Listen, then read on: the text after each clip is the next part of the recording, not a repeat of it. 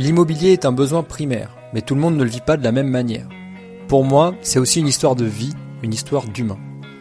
Bienvenue sur Chronique un podcast qui parle aussi de rentabilité, de rénovation et de décoration. En toute simplicité et sans bullshit, pour le plaisir et aussi pour vous partager ma passion.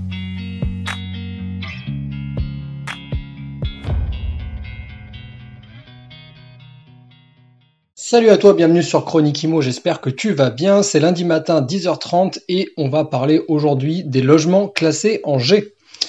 Alors, évidemment, tu as compris le, titre. Le titre est un petit peu, comment dire, un petit peu provocateur, mais il est euh, réel. Donc c'est pas un mensonge. Il y a vraiment moyen de louer euh, des, des logements qui sont encore classés G, parce qu'il y en a encore, malheureusement. C'est pas de ta faute, c'est ni de la mienne, c'est euh, notre parc immobilier plus ou moins vétuste qui veut ça. Euh, donc, euh, en 2024, je vais te prouver que tu peux encore louer des biens classés G malgré ce que les gens racontent, même ceux qui se disent experts sur le sujet. Et reste jusqu'au bout parce que j'ai pas mal de petites choses, comment dire, actualisées à te raconter sur le sujet. Mais déjà, je vais te donner un petit peu de contexte euh, pour que tu comprennes pourquoi j'ai décidé d'aborder le sujet.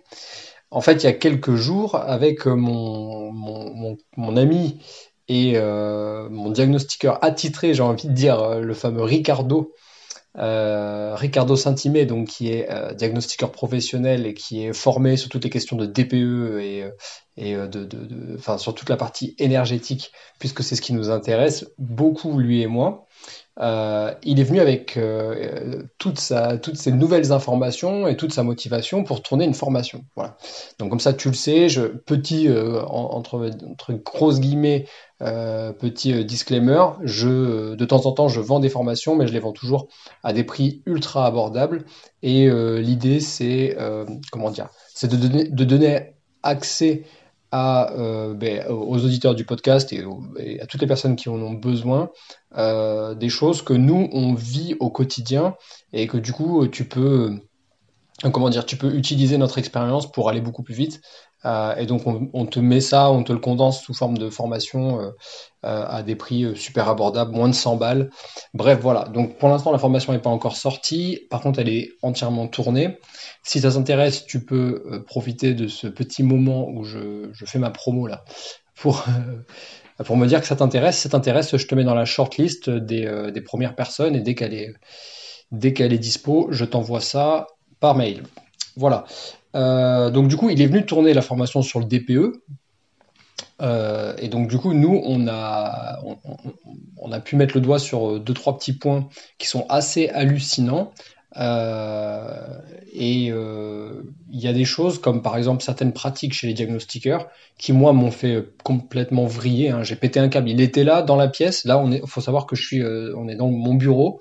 C'est là où on a tourné euh, la, formation. C'est là où j'ai tourné la formation sur euh, la recherche de biens rentables. Et c'est aussi là où je où j'enregistre la plupart des podcasts. Quand je suis en solo ou quand on arrive à faire des interviews sur Montpellier, c'est ici que je, les tourne. Littéralement, j'ai cru que j'allais jeter mon bureau en l'air. Quand il m'a expliqué comment les boîtes de diagnostic euh, immobilier font pour être rentables, j'ai... Euh, enfin bon, bref. je ne vais pas non plus aller trop loin dans ce que je sais, parce que j'ai il y a quand même la possibilité que je me prenne un procès pour diffamation si jamais j'en dis euh, trop. Euh, bien que moi je suis sûr que c'est la vérité, euh, je pense que c'est un métier où les... Étant donné que c'est un métier d'expertise, je pense que beaucoup de boîtes de diagnostic se font une concurrence organisée en quelque sorte et ils se serrent un petit peu les coups d'entre eux. Donc je pense que les boîtes de diagnostic se tiennent un petit peu entre elles, c'est un peu un château de cartes et euh, le jour où ça va vraiment péter et où ça va vraiment passer à la télé, les informations sur euh, comment ils gèrent leur, euh, comment dire, leur, leur petit business, très lucratif, mais je pense que ça sera à ce moment-là où, mes propos prendront un peu plus de lumière. Maintenant, L'idée, c'était quoi? C'est de te dire comment louer un logement classé G en 2024. Parce que oui, c'est possible. Déjà, pourquoi j'ai dit 2024 Donc ça, c'est très important. Le premier sujet que je voulais aborder, c'est la difficulté à comprendre le, le calendrier par rapport au DPE. Parce que le calendrier, il a bougé. Et donc les dates qu'on s'était euh, tous plus ou moins mis en tête, où on avait, euh, dire, écrites sur un bout de papier et qu'on s'était tous donné, elles ont euh, le calendrier d'origine a été un tout petit peu modifié. Donc déjà, ce qui est important à savoir, c'est qu'en 2024, il n'y a absolument aucune réglementation imposée. Donc ce que les gens pensaient, c'est qu'à partir du 1er janvier 2024, les logements classés G n'étaient plus euh, n'étaient plus louables. Or ça, ce n'est pas la vérité puisque ça c'est le 1er janvier 2025. Donc dans un an à peu près au moment où, ce podcast sortira.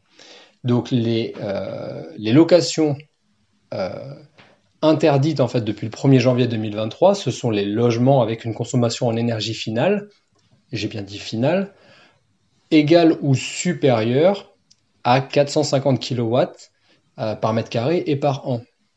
Donc ça voudrait dire quoi? Ça voudrait dire que c'est les logements qui sont, classés, qui sont encore plus mal classés que les G, qui sont depuis le 1er janvier 2023 euh, interdite à la location. Donc, en quelque sorte, c'est les logements insalubres, quoi. C'est les logements qui pourraient être classés comme insalubres par les services de la commune en question. Quant aux logements euh, classés G, en fait, ils sont censés, donc d'après le calendrier, être interdits à la location à partir du 1er janvier 2025. Euh, Sauf que la règle dont je viens de parler, elle vaut toujours. Donc ça veut dire que si ton logement n'est pas classé, euh, enfin, si ton logement est classé G, euh, mais qui ne, ne, dépasse pas les 450 kW par mètre carré habitable par an, alors le bien, il est toujours louable. Ça, c'est la déduction. Alors évidemment, même pour moi, c'est un petit peu difficile à comprendre. Donc je te dis ça, j'essaie de, te le, comment de te le vulgariser, mais je suis obligé d'utiliser euh, les, les, termes techniques qui sont utilisés notamment dans le DPE. Mais en fait, euh, un, bien classé G pourrait toujours être éligible à la location, contrairement à ce que beaucoup disent. Euh, en, fait, l'énergie qui est retenue, c'est bien l'énergie finale. Or, quand le classement avec le code couleur et les ABCDEFG sort, il est basé sur l'énergie primaire. Je vais revenir sur énergie primaire, énergie finale juste après, mais voilà, c'est ça qu'il faut que tu comprennes. L'énergie finale, elle est juste en dessous. Donc tu regardes là où tu as ton tableau là avec le fameux code couleur. Si jamais tu es en G ou en F, ou, enfin peu importe, tu regardes juste en dessous le tableau sur ta gauche et là tu devrais avoir écrit énergie finale avec un avec une unité, euh, voilà, avec un indice euh, par euh, par kilowattheure par euh, mètre carré habitable par an. Voilà. Je ne sais pas si c'est très clair, mais enfin, très sincèrement, c'est simple. Il y a le tableau qui te permet de, enfin, la note énergétique qui te permet de, de classer le logement, sauf qu'elle est sur de l'énergie euh, primaire, et que c'est pas ça qu'il faut regarder, surtout pour les classes F et G, mais plutôt l'énergie finale. Donc c'est juste en dessous à gauche, et c'est écrit en gris, donc c'est pas forcément euh, hyper intuitif. Voilà. Donc il y a une vraie distinction et il faut que tu puisses, euh, euh, faire attention à ça. Ensuite, l'énergie primaire versus euh, l'énergie finale, Kesako. Donc c'est ce que je viens de t'expliquer. L'énergie primaire, en fait, c'est c'est pas du tout, c'est ce qui permet de donner une note, une bonne note ou une mauvaise note. C'est un petit peu comme les enfants à l'école. La, la, notation de 0 à 10 ou de 0 à 20, et, euh, ou ABC, euh, E, ça ne veut pas dire que tu es un, bon ou un mauvais élève ou, euh, ou un, bon ou un mauvais garçon ou, un bon ou, une, une, bonne ou une mauvaise fille, etc. En fait, c'est complètement subjectif ça. La note qu'on te donne, c'est sur des questions données. Donc si on te pose les mauvaises questions, et là c'est très important ce que je dis, si tu poses les mauvaises questions à un enfant, il est probable qu'il te donne des réponses qui ne lui permettent pas d'avoir une bonne note. Ce qui n'est pas grave en soi, dans le sens où euh, c'est pas forcément les questions euh, sur lesquelles il est bon, et donc du coup ça lui donne une mauvaise note. Pas de souci. Est-ce que ça fait pour autant de cet enfant un, mauvais enfant? Non. Voilà, j'ai fait exprès de prendre la comparaison de l'enfant, parce que ça te touche à vif, normalement. C'est très difficile de juger un enfant, et surtout qu'on sait que leur cerveau n'est pas développé, et que quand ils sont adultes, on se rend bien compte que c'est pas parce que c'est les mauvais, c'était entre guillemets ceux qu'on catégorisait comme étant des mauvais élèves, qui n'ont pas réussi dans la vie, ou qui sont pas tout à fait heureux dans leur vie. Bon, t'as compris que là c'est une vengeance personnelle, hein, un petit... Euh, petit kick, euh, petit kick dans les dents pour les, euh, pour les profs un petit peu arriérés de, l'ancienne génération. Bref, bah, c'est un petit peu la même chose. L'énergie primaire, c'est le point de départ en fait, c'est-à-dire que c'est l'énergie qui est directement qui, est calculée en fait par rapport qui, qui, est directement issue en fait de notre environnement. Donc on parle de quoi? On parle de, bah, de, du gaz et du pétrole. Donc ces deux énergies là, par exemple, il y en a peut-être d'autres. Là tout de suite, je, on pourrait faire la même chose d'ailleurs avec l'énergie solaire et euh, l'énergie euh, éolienne. Euh, c'est de l'électricité produite aussi. Donc voilà. avant intervention de l'homme. Tandis que l'énergie finale, c'est l'énergie consommée dans notre logement. Évidemment, c'est ça qu'il faut regarder. Il faut regarder l'énergie que le, que, le logement, vis-à-vis de son isolation, vis-à-vis de ses huisseries, vis-à-vis de euh, son emplacement euh, euh, géographique? Est-ce qu'il est plus en altitude? Est-ce qu'il est plus face nord? Est-ce qu'il est plus... Enfin, etc. etc. Donc vis-à-vis de tout ça, là on a une énergie finale. Bon, eh bien c'est ça le, plus important, c'est ça qu'il faut que tu retiennes, c'est que le, si ton logement, même classé G, a une énergie finale qui est inférieur à 450 kW par mètre carré habitable par an, alors tu peux le louer. Évidemment, euh, il faut quand même essayer de garder la main le plus possible sur euh, la personne qui te fait ton DPE. Donc moi, là, je te parle euh, pour toi qui est propriétaire bailleur et qui du coup doit tenir les rênes un petit peu de ton parc et met tes appartements en location. Et du coup, tu sais que tu es obligé de fournir le DPE à jour, donc la nouvelle version du DPE, à ton locataire. Euh, tu peux pas fournir l'ancienne version du DPE. Tout simplement parce qu'elle est euh, considérée comme caduque, parce que la méthode euh, de calcul n'est plus valable, et donc du coup, ton locataire ne pourrait ne rien te dire, et s'il est un peu fourbe, euh, pourrait se mettre à arrêter de payer ton loyer, parce que je rappelle que pour, le F et le G, il y a le gel, de loyer, le gel des loyers qui est déjà mis en place. Donc si jamais tu ne fournis pas ou que tu fournis un mauvais DPE, le gel du loyer peut être euh, possible. Bon. Maintenant, je rembobine. Je te disais, il y a la mauvaise pratique des diagnostiqueurs. Il y en a beaucoup trop. À l'heure actuelle, donc au moment où, j'enregistre ce podcast, j'ai tendance à dire qu'on est sur une sorte de loi de Pareto, 80-20. 80%, c'est le Far West, 20% se forment et euh, comment dire, se spécialise presque dans le DPE parce que le diagnostiqueur, en fait, son métier, c'est pas que le DPE.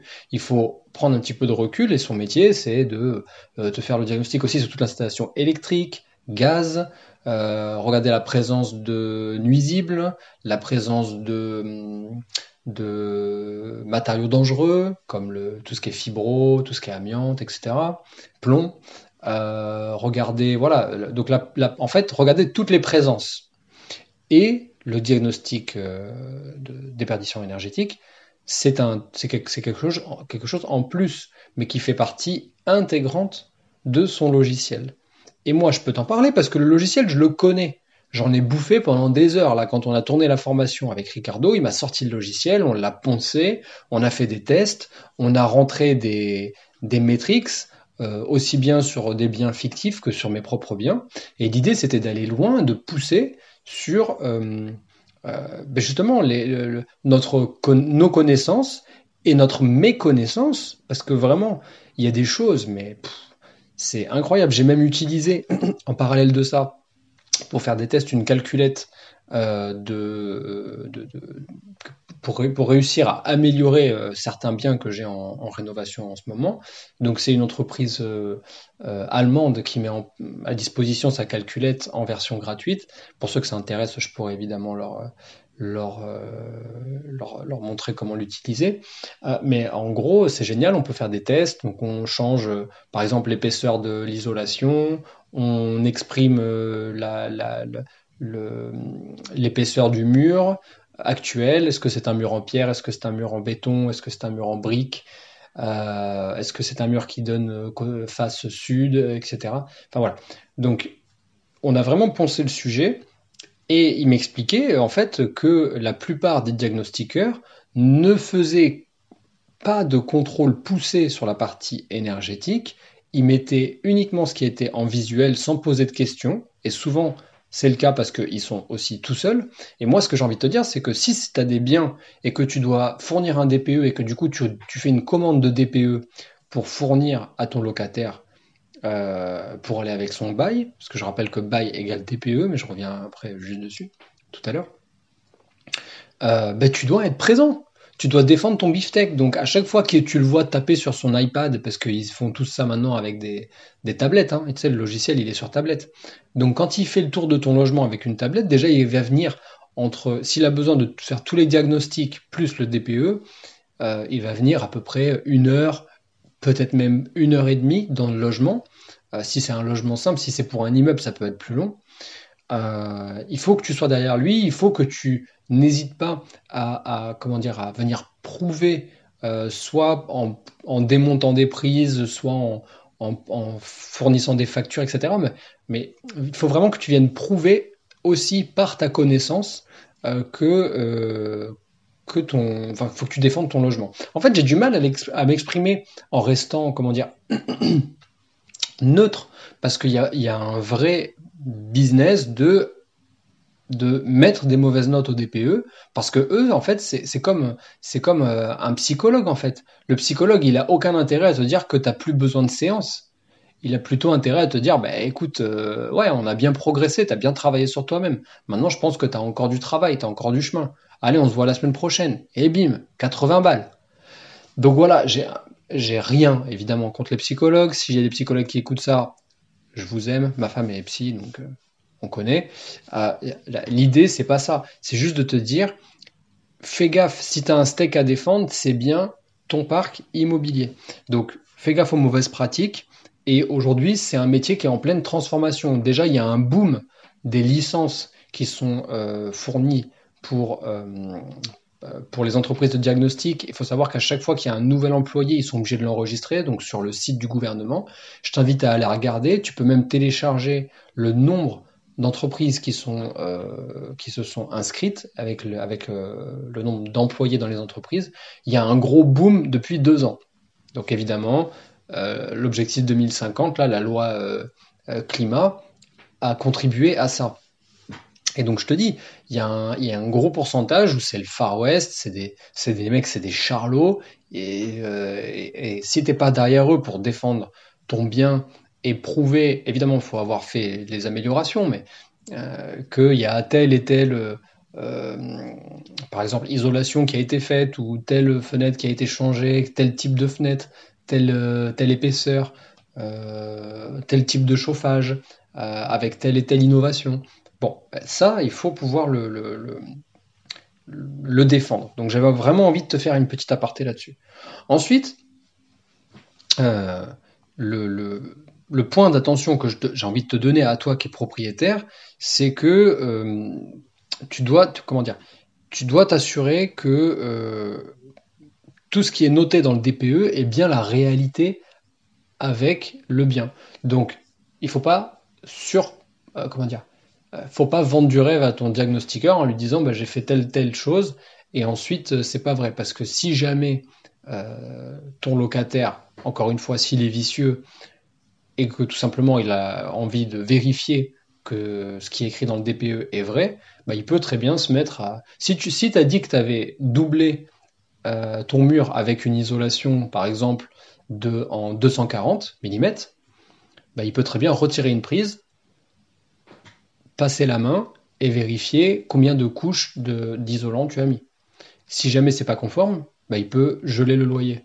Tu vois, en fait, c'est des trucs tout bêtes mais qui peuvent avoir de lourdes conséquences parce que toi, si tu as un loyer en moins qui rentre juste pour une bêtise de, de ce qui est écrit sur le DPE par rapport à la réalité, euh, ben voilà, je trouve que c'est quand même euh, un petit peu dommage. Donc, le plus important, c'est tu as un bail, en face de ton bail, il, te faut un DPE. Donc, fournis bien un DPE à jour, donc avec la nouvelle méthode de calcul, avec ton bail.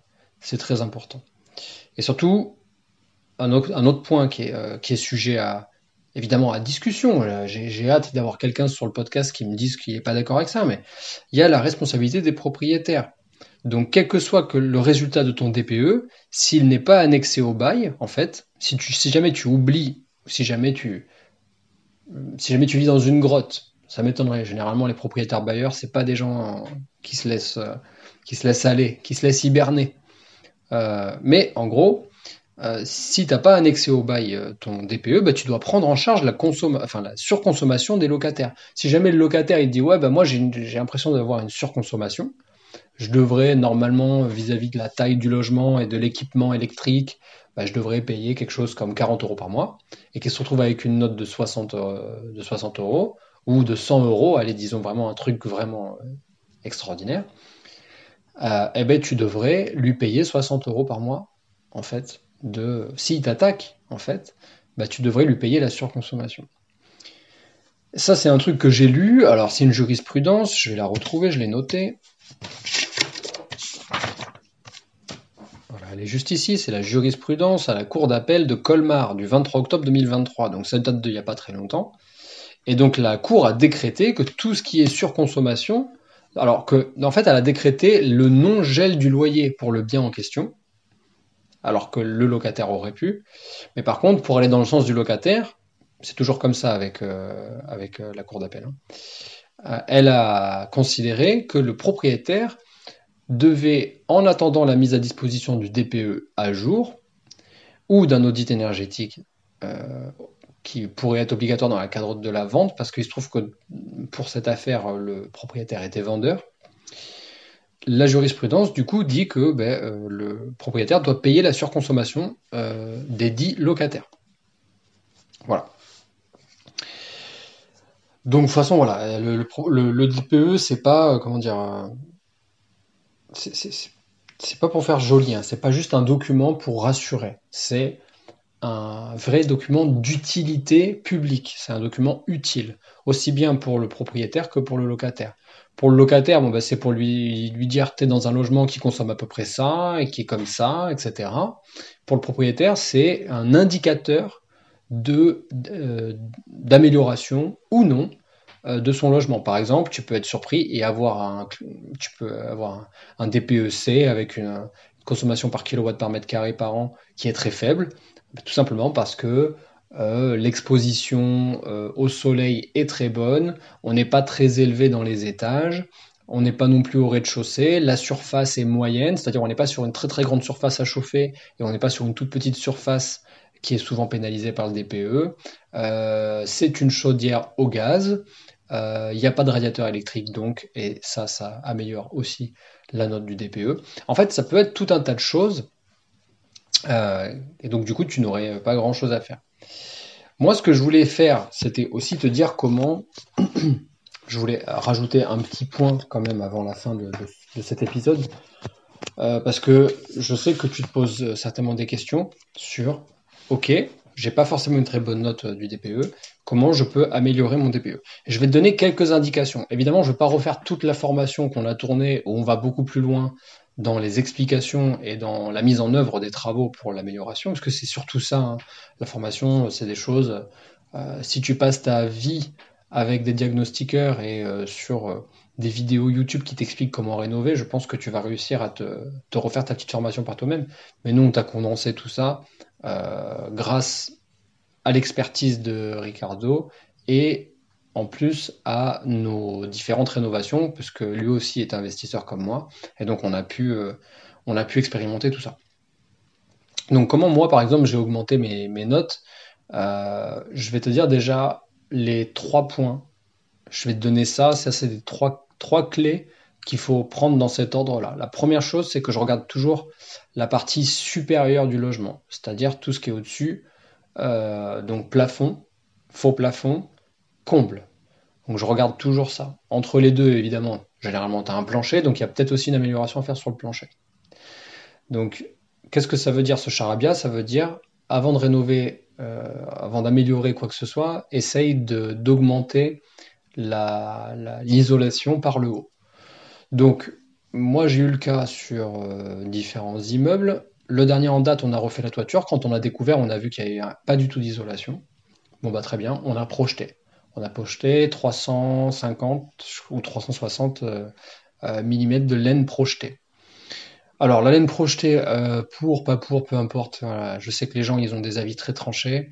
Nous, il se trouve que d'un point de vue qualité-prix, c'est ce qu'il y avait de mieux. Et surtout, on a pris des matériaux sourcés en France aux normes NF euh, et on a bossé avec une entreprise qui, euh, euh, voilà, qui a très bonne réputation et qui nous a proposé plusieurs choses. Et c'était la comment dire c'était un bon compromis par rapport aussi au poids qu'on allait ajouter sur le bâtiment.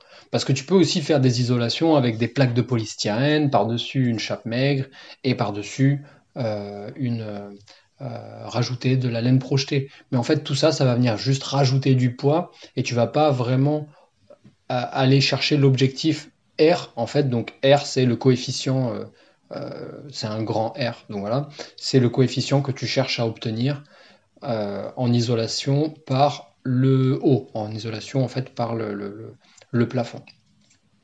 Donc voilà. Donc moi je parle évidemment pour ceux qui ont accès au comble. Donc nous c'était facile, on avait enlevé la, la, toiture et une partie de la charpente, donc c'était facile. Pour ceux qui ont un locataire par-dessus, euh, ben, euh, là, euh, pareil, il faut faire soit si on a la possibilité faire un, faux plafond. Alors il y en a plein qui me disent, moi je suis. Alors ça c'est très intéressant, je voulais te le dire. arrêtez de vous voiler la face, c'est pas parce que vous avez un plafond qui est à 2,50 m que vous pouvez pouvez pas faire une isolation supplémentaire. Je sais que les gens ne se rendent pas compte, mais un faux plafond, c'est pas forcément euh, perdre 20 cm ou 30 cm sur son plafond. On peut très bien faire un faux plafond à, juste 7 cm en dessous du plafond actuel. C'est possible. Parce que entre le moment où tu poses euh, tes, euh, tes, fourrures, en fait, tu peux poser un faux plafond sans suspente. Bien sûr que c'est possible.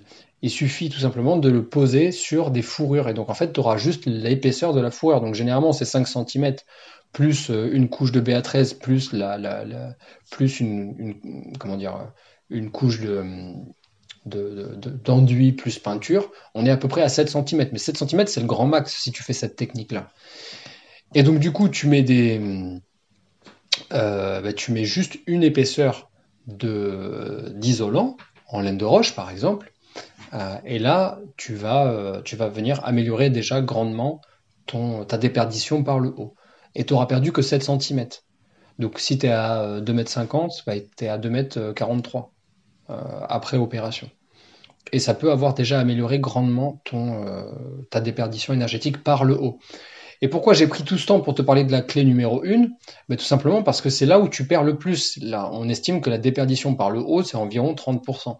Et il euh, n'y a rien d'autre qui perd autant. Donc euh, c'est le premier truc que je ferai. Ensuite, le deuxième truc, la, troisième clé, elle va peut-être te surprendre, mais je vais, euh, vais d'abord te parler de la deuxième. La deuxième, c'est l'isolation des murs qui donnent vers l'extérieur. Et là, tu vas me dire, oui, mais ça a déjà été fait il y a 10 ans, etc. Eh ben, c'est pas grave. Déjà, tu vas m'ouvrir l'isolation qui a été faite il y a 10 ans pour vérifier dans quel état est le, le matériau isolant il y a 9 euh, chances sur 10 qu'il soit en très mauvais état, détérioré, qu'il ait pris l'humidité, qu'il soit complètement rabougri et qu'il soit tombé tout en bas de ton placo. Donc ça, ça arrive très souvent. Euh, surtout qu'à l'époque, on ne faisait pas, euh, il n'y avait pas les systèmes qu'il y a aujourd'hui pour tenir les, les, panneaux de laine de, verre ou de laine de roche contre le mur. Donc si elle prend l'humidité, bah, elle, elle, comment dire, elle, s'alourdit et elle descend dans le bas du placo et toute la partie supérieure du placo du coup est pas isolée. Et rappelle-toi, on perd 30% sur les parties supérieures. Donc voilà, donc il y a, y, a, y a, des, il y a une, comment dire, il y a, y a, beaucoup, il y a de fortes chances d'avoir une déperdition par ici. Donc si jamais t'as pas d'isolation, bah, c'est très simple, tu me doubles les murs par l'extérieur et tu me fais une isolation d'environ 12 cm. Donc en fait, 12 cm, sauf erreur de ma part, ça t'amène un R plus 7 sur les murs qui donnent vers l'extérieur. Donc ça, c'est très important. Euh, et si jamais il y a déjà une isolation, bah, tu me fais un trou significatif en plein milieu pour aller vérifier si l'isolant est euh, en bon état. Si jamais il est en bon état, bon bah là il n'y a pas de souci, tu doubles par-dessus. Voilà. Tu te refais euh, un doublage, par-dessus le doublage. Si jamais tu te rends compte que le premier doublage, en faisant un, tu fais un trou de 40 par 40, tu vois qu'il n'y a pas d'isolation, tu le laisses tel quel, attention à ne pas détruire, parce qu'en fait, euh, et tu rebouges correctement. Parce qu'en fait, cette première, ce premier doublage, même sans isolant, c'est quand même un isolant. Et les gens ne le savent pas forcément, mais euh, enfermer une lame d'air entre un mur froid, donc un mur qui donne vers l'extérieur, et un mur chaud, c'est-à-dire un autre mur, mais qui aura été doublé avec de la laine de roche à l'intérieur, ou n'importe quel autre isolant, euh, ça, ça fonctionne très fort. Ça fonctionne très fort parce que c'est un premier rempart, et ce premier rempart, il va être mis sous pression entre un mur chaud et un mur froid, et ça va t'éviter un pont thermique, en fait, tout simplement. Donc, euh, donc voilà comment j'aurais fait. Donc ça, c'est la clé numéro 2. Donc clé numéro 1, isolation du plafond. Clé numéro 2, isolation qui donne vers les murs extérieurs. Clé numéro 3, changement des radiateurs si jamais on est sur des radiateurs électriques de mauvaise qualité.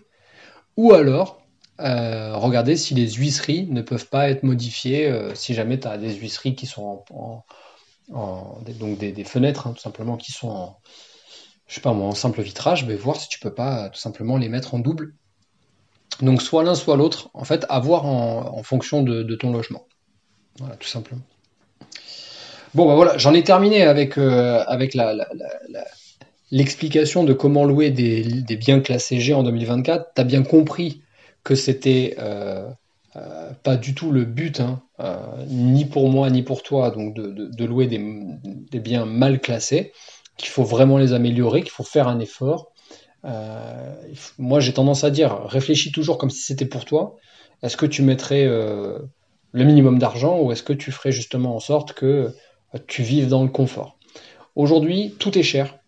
Donc, faut se mettre à la place des gens qui vont te louer leur vie, elle est suffisamment rude. Euh, y au final, il y a quand même assez peu de gens qui ont des bons salaires. Les gens, ils galèrent. Donc si on peut leur éviter, avec le peu d'argent qu'ils ont, ils peuvent pas faire beaucoup de sorties, ils peuvent pas faire grand-chose. Si on peut leur éviter de vivre dans un logement froid, dans un logement mal isolé, dans un logement inconfortable, ben, je pense que déjà ça permet de toi de pouvoir te regarder dans une glace et puis nous, tous ensemble, bah, de vivre dans un parc immobilier euh, privé, euh, en, tout cas en amélioration constante, et ça c'est ça c'est une bonne chose. La conclusion, j'ai envie de te dire, apprends à apprendre, et surtout apprends à lire ce putain de DPE et à te remettre en question. Voilà. Parce que tu vas pas tout comprendre du premier coup, donc ça va te sembler long, tu vas lire, le relire, tu vas faire tes recherches Google pour essayer de comprendre, mais à quoi ça correspond, qu'est-ce que ça veut dire ce charabia, qu'est-ce que c'est que ça, qu'est-ce que c'est que ça, tu les regardes point par point. On revient dans la formation d'ailleurs longuement sur, sur certains points, mais il faut aussi que tu puisses remettre le DPE en question. C'est pour ça que j'ai envie de te dire, apprends à apprendre, parce qu'une fois que tu as appris le DPE et que tu en sais tout autant que le diagnostiqueur qui a rentré les datas dans son logiciel, qui, une fois euh, rentré, a pondu le DPE, Maintenant qu'il est, opposable avec cette nouvelle euh, réglementation, il est opposable le DPE. Mais tu peux le remettre en question, ça veut dire. Donc c'est pas une mauvaise chose. Donc tu peux très bien dire, ok, ben, il est venu, il m'a facturé, il m'a fait un DPE. Moi je suis pas content de ce DPE parce que là il a pas pris en compte telle et telle amélioration que j'ai fait. Euh, peut-être que c'est juste qu'il ne le savait pas, ou alors au pire des cas c'est de la mauvaise foi, mais dans tous les cas j'ai le droit de le faire modifier. Et il n'y a pas de limite. Il n'y a pas genre une entreprise qui peut dire ouais ben moi le DPE je vous le refais une deuxième fois mais à partir de la deuxième fois après c'est plus gratuit et je dois vous le faire payer. Non, ça c'est interdit. Donc si jamais quelqu'un, euh, une entreprise s'amuse à faire ça, ben, il faudra le signaler. Voilà. Euh, je voulais revenir sur une question qu'on m'a posée qui a un rapport euh, avec ben, qui a un rapport avec tout ça. question qui Allez, c'est bon, je l'ai retrouvé. Donc c'est une question des gens qui sont dans le euh, hein, donc la communauté des investisseurs déterminés. Donc c'est le fameux groupe Telegram que j'anime. On est une vingtaine d'investisseurs. Euh, il y a plusieurs millions d'euros d'investis dans ce groupe et, des fois j'ai des j'ai des questions et là j'avais envie d'en d'en partager une avec vous. Donc je ne vais pas nommer la personne évidemment, mais l'idée c'était de venir la développer avec vous. Donc on me dit bonjour les investisseurs, j'ai une question de travaux. Je m'explique, je vais mettre du placo au plafond pour permettre de faire passer l'électricité, VMC, etc. Et j'ai deux sons de cloche pour l'isolation. Dois-je mettre de la laine de verre ou pas? Je précise qu'au-dessus, il y a un autre appartement. Je me pose la question car c'est pour du locatif. Euh, merci par avance. Bon, déjà, j'ai répondu euh, sur, la petite phrase euh, c'est pour du locatif. peu importe quoi, on s'en fout. Locatif, pas locatif. voilà, faut vraiment se sortir cette phrase, en fait, je, j'estime que cette phrase, elle n'est pas, légitime. Donc, faut arrêter avec ça. Et alors, il y a eu pas mal de réponses parce qu'on est plusieurs dans ce groupe. Euh, c'est des investisseurs, ils ont, euh, voilà, ils ont, tous un petit peu leur mot à dire. Donc, on a une première réponse qui dit, bah, mets de la laine de roche, c'est plus adapté pour l'isolation phonique, ce qui est vrai. De toute façon, sur la partie, tout ce qui est plafond, ça vient avec une membrane en, papier. Hein. Donc euh, c'est fait exprès pour tenir la laine entre elles, mais aussi pour l'isolation phonique, tout simplement.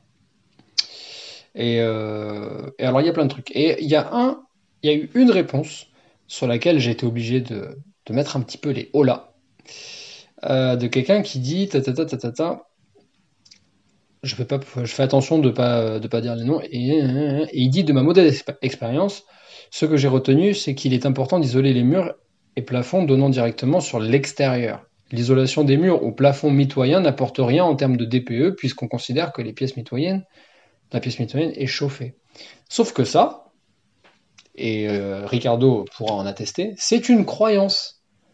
C'est une croyance qui est tirée de l'ancienne méthode de calcul. Parce que non, on ne considère pas que les pièces mitoyennes sont chauffées, euh, surtout si, le diagnostiqueur n'a pas accès au logement euh, en question. Donc oui, sur les parties supérieures, il te faut absolument euh, doubler. et si tu fais un faux plafond pour mettre des gaines, en plus VMC, électricité, etc., ça serait honteux de ne pas en profiter pour le peu d'argent que ça coûte de mettre une isolation supplémentaire. je tiens à dire que si jamais c'est pas isolé, bah, en fait, toi, ce que tu chauffes, ce que ton locataire va chauffer, c'est le locataire du dessus. Parce que la déperdition, elle se fait quand même entre les, planchers. Hein.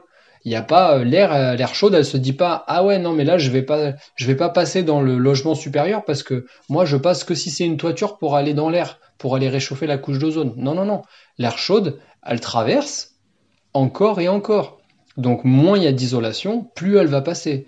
Donc ce que ton locataire va faire, c'est chauffer le locataire du dessus. Et son locataire du dessus, il va lui dire merci bien parce que grâce à toi, je paye moins d'électricité. Donc, évidemment, je grossis et je noircis le trait, mais oui, vous devez, euh, vous devez euh, isoler toutes les parties supérieures. C'était la fameuse clé numéro 1 dont, j'ai parlé tout à l'heure.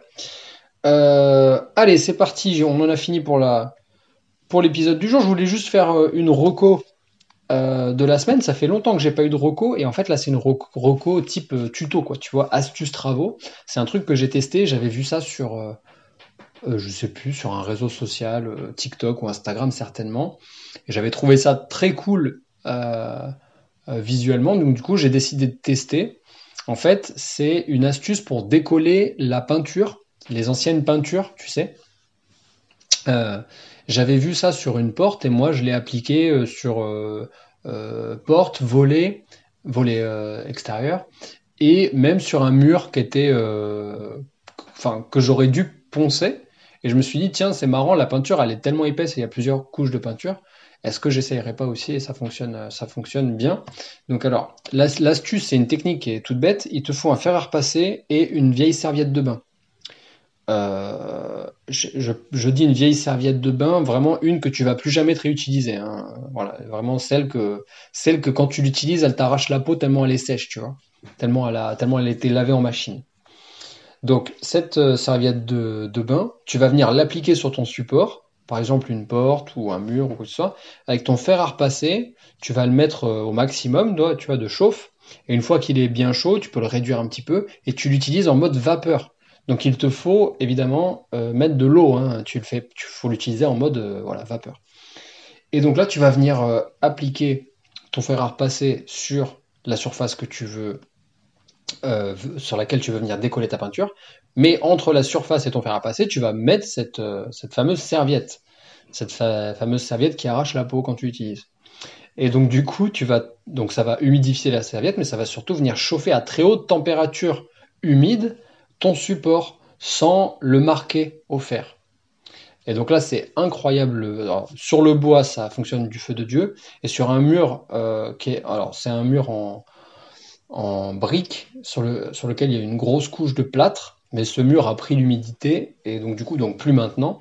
Mais euh, il y a une grande partie où il y avait des cloques de peinture de plâtre etc et donc moi je l'ai appliqué sur toute la partie qui était humide.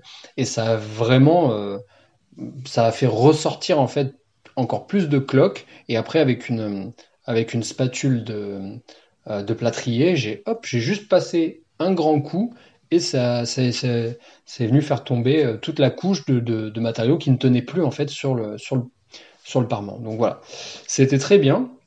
Et c'était, euh, je me suis dit, putain, en fait, ça fonctionne bien, ça coûte que dalle. Tu, peux utiliser un vieux fer à repasser. Prends pas le nouveau euh, fer à repasser, euh, la centrale vapeur de, de, de, ta mignonne, parce que je pense que ça va te coûter cher, hein, cette affaire.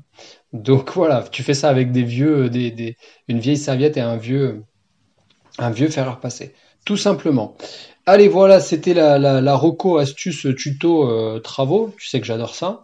C'était un épisode sur euh, comment louer un, classe, un, un, logement classé G en 2024.